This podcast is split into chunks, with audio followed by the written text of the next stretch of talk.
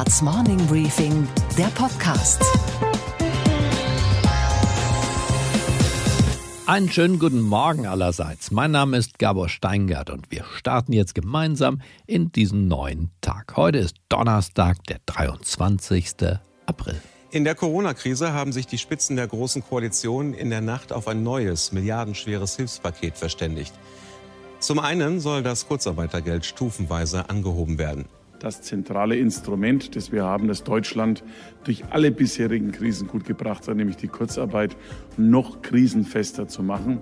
Und auch die Gastronomie bekommt Entlastung mit einer Senkung der Mehrwertsteuer auf 7 Prozent. Das ist eine starke Maßnahme für die Gastronomie, die dort ermöglichen wird, dass man auch aus der Krise heraus wieder gut durchstarten kann. Es war ein dickes Brett zu bohren und es gab einige harte Brocken. Das waren die Beschlüsse des Koalitionsausschusses von heute Nacht. Unser Staat, Sie merken das ja schon, hat wirklich die Spendierhosen an. Er gibt viel Geld für uns Bürgerlein aus, sehr, sehr viel Geld. Hier eine kleine Liquiditätsspritze vielleicht oder ein schöner Kredit gefällig, opulenter Bürgschaftsrahmen, wenn Sie mögen. Beim Kurzarbeitergeld gibt's natürlich noch einen kleinen Aufschlag. Ich habe eine Idee, wo Olaf Scholz und Angela Merkel sich das abgeschaut haben könnten. Der Staat, unser Staat, tritt gegenüber dem Bürger auf, wie einst Mario Adolf in Kiroyal als Generaldirektor Heinrich Hafenlohr gegenüber Baby Schimmerlos. Der wollte den Journalisten kaufen mit Geld, mit sehr viel Geld und schließlich mit sehr, sehr, sehr viel Geld. Ich kauf dich einfach. Ich kauf dir eine Villa, dann stellst du noch eine Ferrari davor, dann Weibchen jeden Tag eine 5 Carreta. Ich schiebe dir hinten und vorne rein. Der Politiker, der das Prinzip dicke Hose, ich meine dickes Portemonnaie am innigsten verkörpert, ist Markus Söder. Der überholt sich mittlerweile selbst mit seiner generösen Zahlungsbereitschaft. Wir haben erste Maßnahmen schon getroffen, ein Sofortprogramm. Nahezu eine Milliarde ist da bereits jetzt schon an der Auszahlung. Ist ein ganz wichtiger Schritt für kleine und mittlere Unternehmen. Aber wir denken noch breiter. Aber nichts anderes, Herr Söder, haben wir doch erwartet. Die zentrale Frage, die uns jetzt interessiert, ist doch nur, wie breit, bitteschön, denken Sie? Wir haben heute noch mal, auch auf Empfehlung des Finanzministers, haben wir noch einmal beschlossen, dass wir das Haushaltsvolumen von 10 Milliarden, dass wir das verdoppeln auf 20 Milliarden. Aber Markus Söder, ein Mann wie Sie, da geht noch was. Aber wir gehen noch weiter. Wir erhöhen den Bürgschaftsrahmen bei der LFA von äh, bislang jetzt 500 auf 2 Milliarden. Das ist der eine Teil, den wir machen. Das zweite, was wir machen, ähm, auf Vorschlag des Finanzministers erhöhen wir den Staatsbürgschaftsrahmen.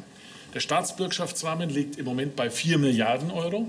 Der wird jetzt auf 40 Milliarden erhöht. Bravo, das dürfte den stolzen Recken in Berlin ein Ansporn sein, wenn das nächste Mal der Koalitionsausschuss tagt, bitte nachlegen. Und das sind unsere weiteren Themen heute. Mit dem ehemaligen Chefvolkswirt der Deutschen Bank, Professor Thomas Mayer, spreche ich über die Absurditäten der neuen ökonomischen Normalität.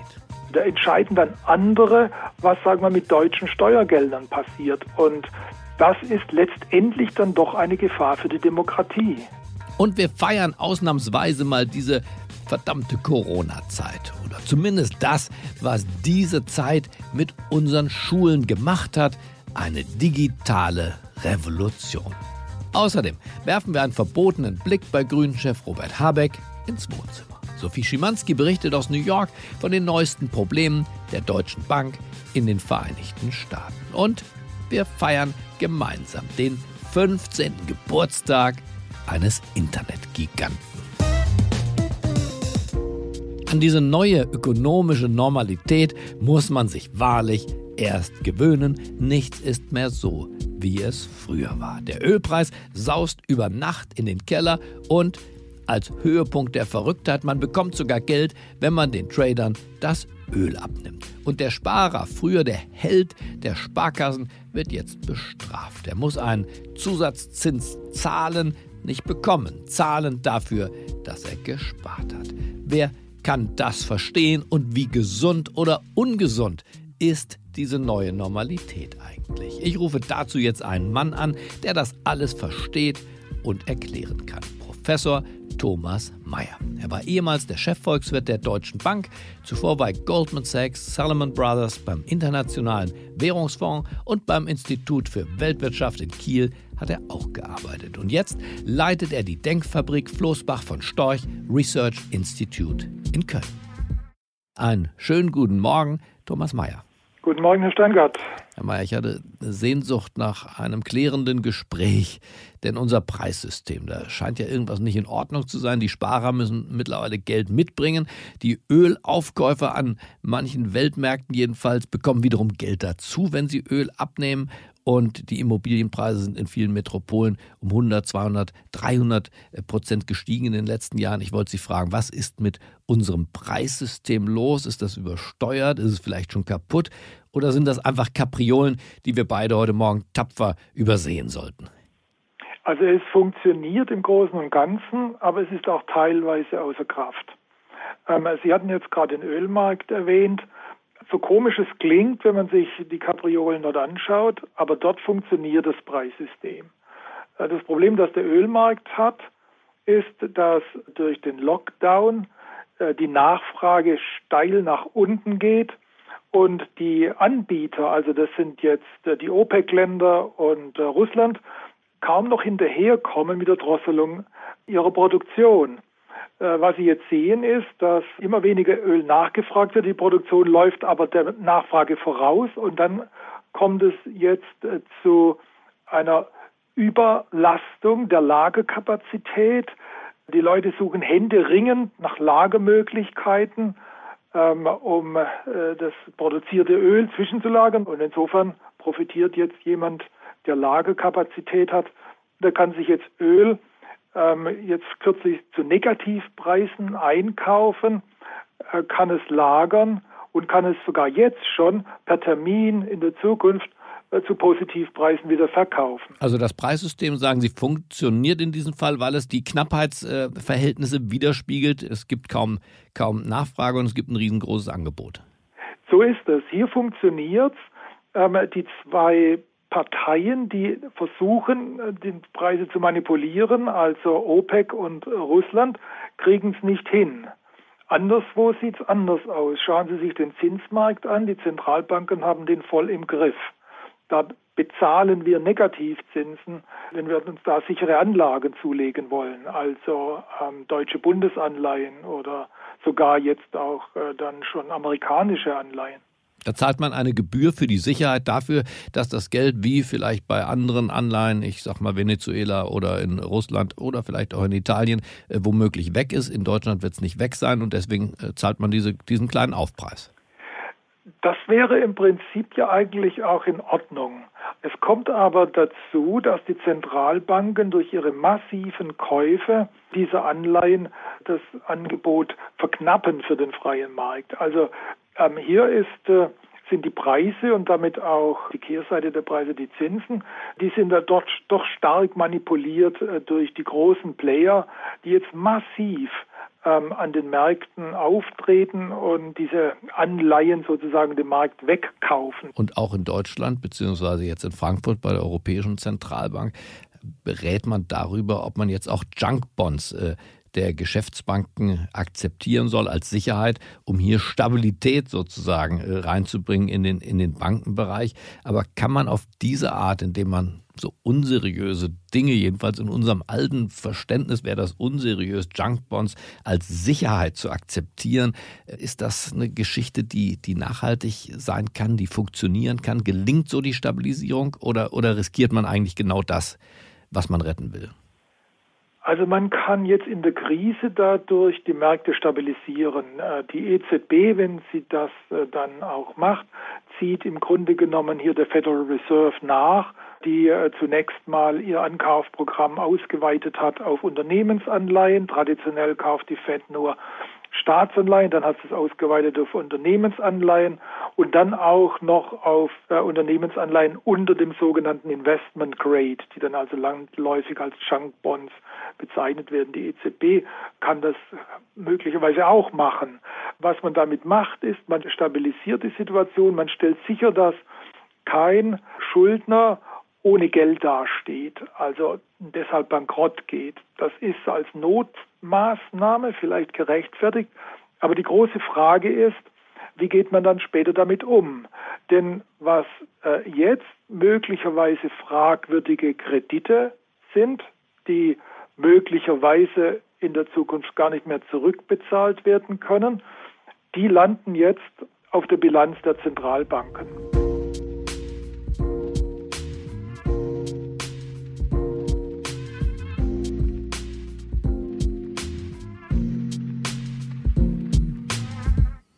Frage der Inflation ist ja von Anfang an als die Notenbank anfingen mit dem Rettungsgeschäft, erst Griechenland und dann eigentlich die ganze Eurozone in Amerika, dasselbe spiegelverkehrt. Da tauchte die Frage nach der Geldentwertung immer wieder auf. Es kam aber nicht dazu, Herr Mayer. Meine Frage ist, ähm, entlädt sich trotzdem, ist da was Aufgestautes, dass Sie da uns warnen müssen, dass diese Inflation, von der so lange gewarnt wurde, dass sie doch noch kommen wird? Herr Steingart, ich glaube, dass die ähm, Inflation nach der Finanzkrise schon kam. Nur kam die nicht dort, äh, wo viele sie vermutet hatten. Nach der Finanzkrise, auch in der Finanzkrise, hat man ja ähm, den Schuldnern Geld gegeben, ähm, damit sie ihre Schulden zurückzahlen konnten und nicht zahlungsunfähig wurden. Also die Banken wurden dazu angehalten, dazu geschubst durch die Zentralbank, durch die Staaten, Kredite zu vergeben, für die Kreditnehmer eben Geld zu schaffen. So. Die Kreditnehmer, die dieses Geld gekriegt haben, waren aber oft äh, ähm, Leute oder äh, Unternehmen, die jetzt nicht notwendigerweise damit irgendwas ähm, in der Realwirtschaft angefangen hätten. Also die Unternehmen, nehmen Sie die, die haben sich ja mhm. ähm, da groß verschuldet. Die haben jetzt nicht neue Fabriken gebaut, also nicht in dem Umfang neue Fabriken gebaut, wie sie Kredite aufgenommen haben, sondern sie haben ihre, ihre eigenen Aktien zurückgekauft äh, und haben damit geholfen, dass der Aktienmarkt sich gut entwickelt hat. Andere haben äh, diese Kredite in Anspruch genommen und haben auch jetzt da nicht neue Arbeitsplätze äh, geschaffen, sondern haben vorhandene Immobilien gekauft. So sind die Immobilienpreise gestiegen. Wenn man sich also die Vermögenspreise anschaut, dann sind die ganz gut ins Laufen gekommen. Wir machen ja in unserem Institut schon seit Jahren einen Vermögenspreisindex und da haben wir schon mal Inflationsraten äh, über fünf bis acht und so weiter schon gesehen. Aber das Geld lief eben nicht ähm, in den Konsum rein lief nicht in die Bewertung dessen, was das Statistische Bundesamt in Wiesbaden als Inflationsberechnung uns präsentiert, genau. Energiepreise, Ölpreise und auch die Nahrungsmittel. Und ja genau, und die Güter des täglichen Bedarfs. Schaut man die Situation jetzt an, gibt es da einen Unterschied. Die Banken schaffen ja jetzt nicht Geld für Schuldner, für private Schuldner, die womöglich ja vorher schon vermögend sind, sondern sie schaffen ja das Geld jetzt für die Staaten. Sie kaufen jetzt massiv die Staatsanleihen auf. Und die Staaten verschulden sich massiv. Und ähm, die Staaten geben das Geld weiter an Leute, äh, die momentan keine Einkommen erzielen können aufgrund des Lockdowns.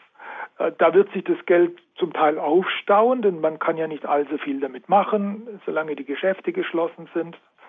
Ähm, aber irgendwann werden die Leute dann dieses Geld ausgeben. Und ich vermute mal, dass das Geld jetzt zu Leuten kommt, die nicht notwendigerweise jetzt Immobilien kaufen oder Aktien kaufen, sondern die werden dann rausgehen und werden Konsumgüter kaufen.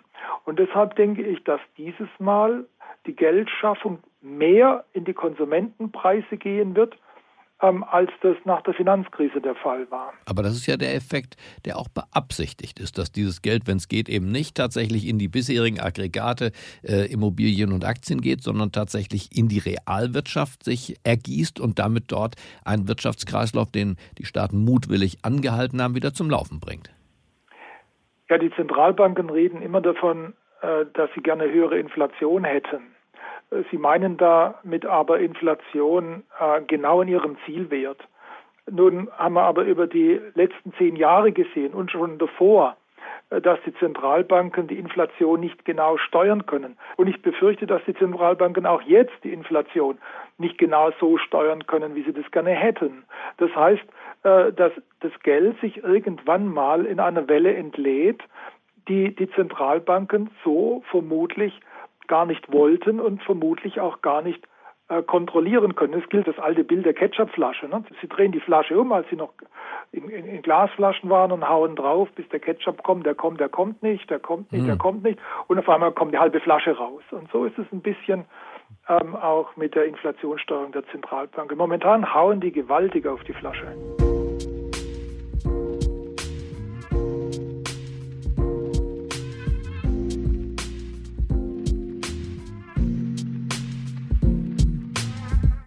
Was mich interessieren würde, Herr Mayer, wenn Sie jetzt die Bundesregierung zu beraten hätten in dieser sehr besonderen Situation, würden Sie raten, macht es ganz anders oder würden Sie sagen, es ist zwar hochriskant, was ihr tut, aber notwendig? Ich glaube, es ist notwendig, was sie tun und es ist riskant.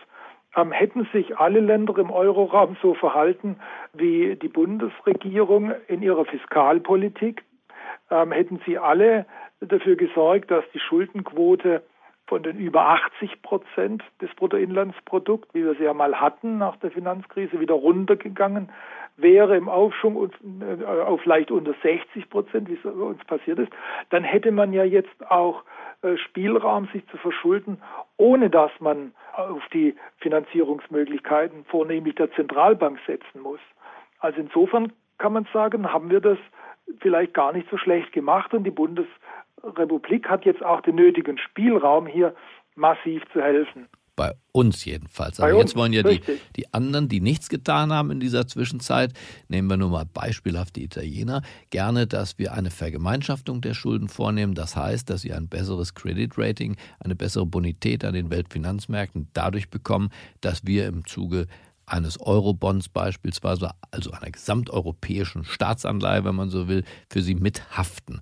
Äh, ist das eine sinnvolle Geschichte, um unserem Nachbarland zu helfen, oder geraten wir da auf eine schiefe Bahn, aus der äh, auch dieses Land dann am Ende nicht mehr rauskommt?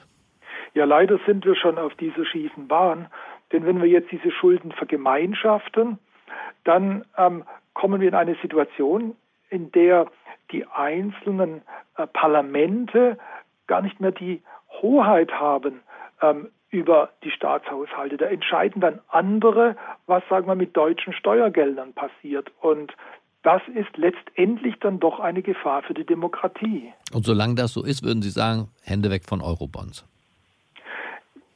Ja, würde ich sagen. Ich glaube, dass wenn wir das tun würden, würden wir all denen Recht geben, die sagen, dass es ein ein großes und wachsendes Demokratiedefizit in Europa gibt, denn sie hebeln damit die Königsrechte der Parlamente aus. Das Königsrecht des Parlaments ist ja über die Steuern zu bestimmen, was damit gemacht wird.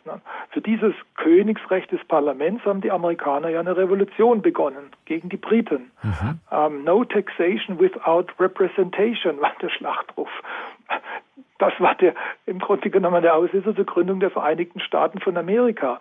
Wir werden nicht glücklich, wenn wir die nationalen Parlamente aushebeln und ähm, die Entscheidungsgewalt dann an Bürokratien geben, die irgendwo in Brüssel dann, in Brüssel dann entscheiden, was mit unseren Steuergeldern passiert. Verstehe. Wie würden Sie in einem Satz zusammengefasst, Herr Mayer, Ihre Gemütslage aktuell so inmitten äh, der Zeiten der Pandemiebekämpfung und vor einer doch sehr nebelverhangenen Zukunft, wie würden Sie Ihre, Ihre Gemütsverfassung beschreiben in einem Satz? Ich bin sehr neugierig darauf, was diese Krise mit der Politik und mit uns macht und ob wir ähm, die richtige Antwort darauf finden. Dann bin ich mit Ihnen zusammen neugierig. Wir bleiben in Kontakt. Vielen Dank, Herr Mayer, für diese Erläuterung. Gerne. Wiederhören, Herr Steingart. Es gibt in diesen krisenhaften Tagen durchaus auch Lichtblicke. Und es gibt Lichtblicke, die sind so groß, dass wir unbedingt heute Morgen darüber sprechen müssen. Das, was derzeit in und mit unseren Schulen passiert, die Digitalisierung des Unterrichts, das ist großartig. Wir feiern den Abschied von der Heinz-Rühmannschen Kultur der Feuerzangenbowle in den Schulen und erleben die Transformation hin zu einem Unterricht, an dem selbst Apple-Gründer Steve Jobs seinen Spaß gehabt hätte.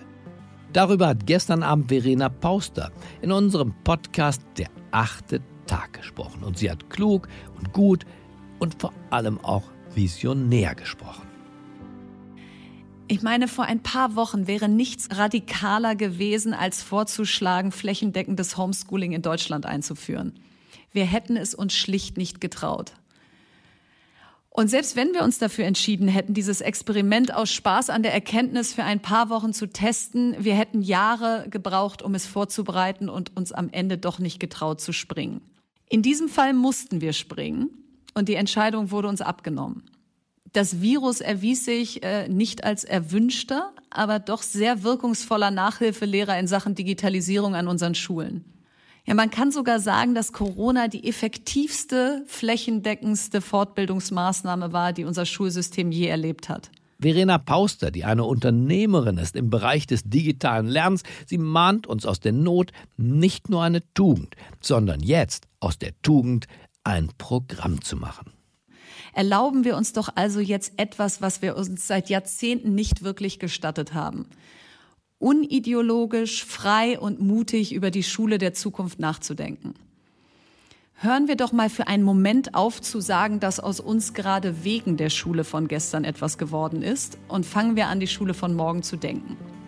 Und wenn Sie jetzt neugierig sind auf diese Frau und auf ihr Programm, dann hören Sie in den Podcast rein, der achte Tag, auf unserer Webseite oder bei Apple, bei Deezer, bei Spotify, wo Sie mögen.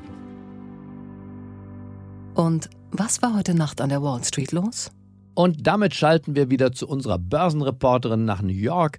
Einen wunderschönen guten Morgen, Sophie. Einen schönen guten Morgen, Gabor. Wer gedacht hat, Sophie, dass die Deutsche Bank in den USA alle Schlachten geschlagen, alle Prozesse geführt und alle Vergleichssummen gezahlt hätte, der irrt. Es droht neues Ungemach. Bitte klär uns auf, Sophie. Ja, gern. Es sind hier gestern Unterlagen eingereicht worden bei einem Gericht in Manhattan. Und äh, aus denen geht hervor, dass eine Klägerin aus Puerto Rico der Bank vorwirft, beim Handel von Unternehmensanleihen jahrelang zu hohe Preise verlangt zu haben. Sie beschuldigt übrigens auch äh, neun weitere Banken.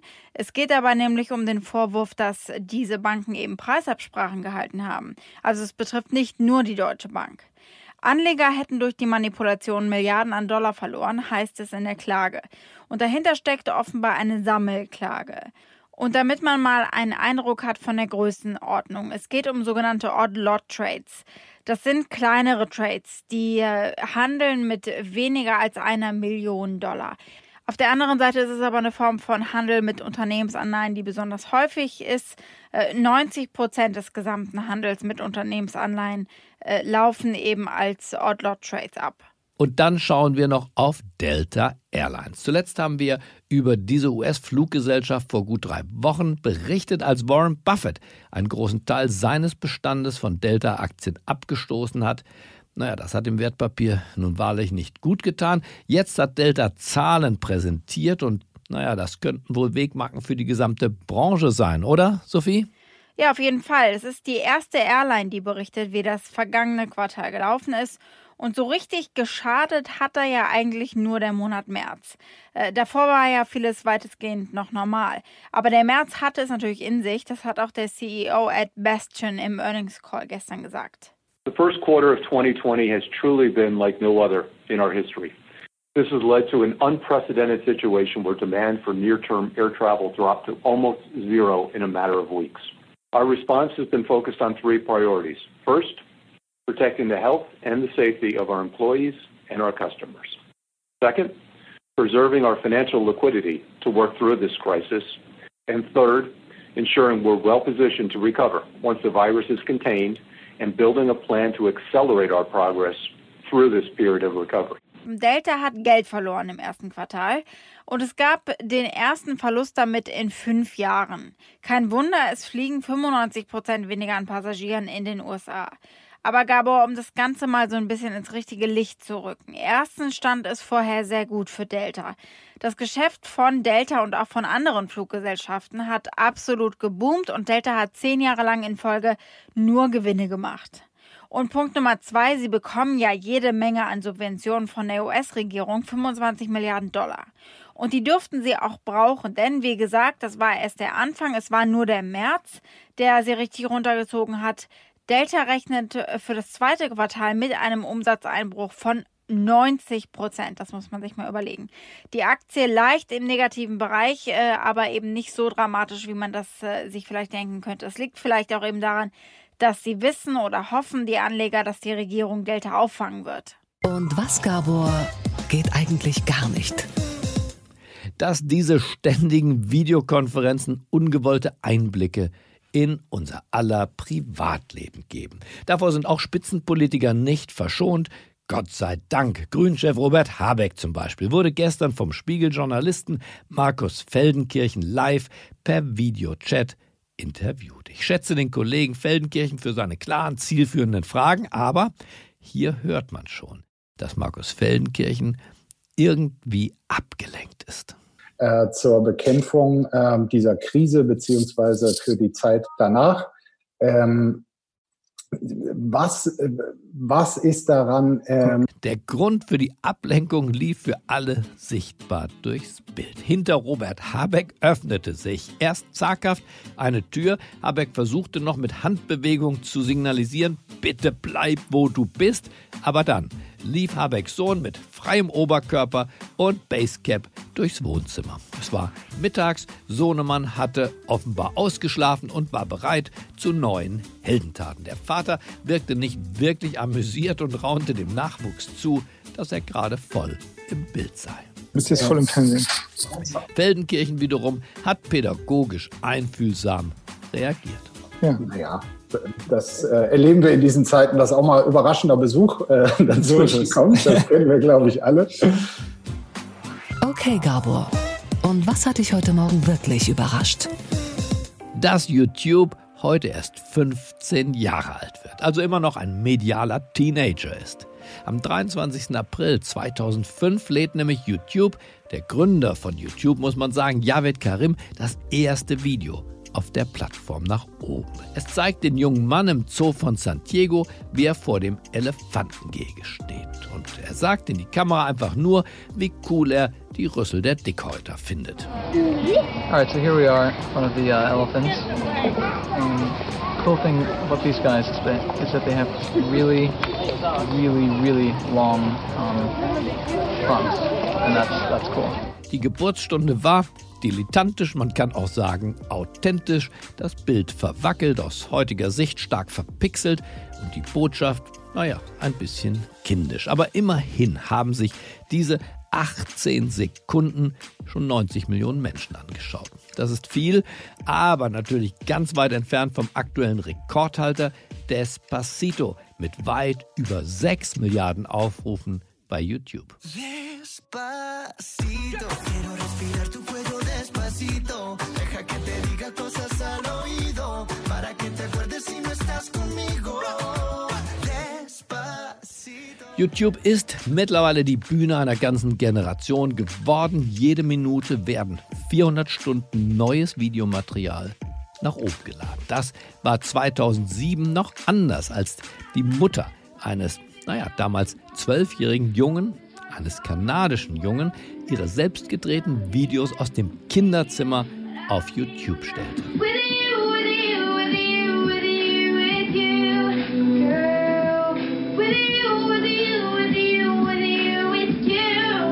Der Rest ist Geschichte. Ohne YouTube hätte es die Karriere von Justin Bieber niemals gegeben.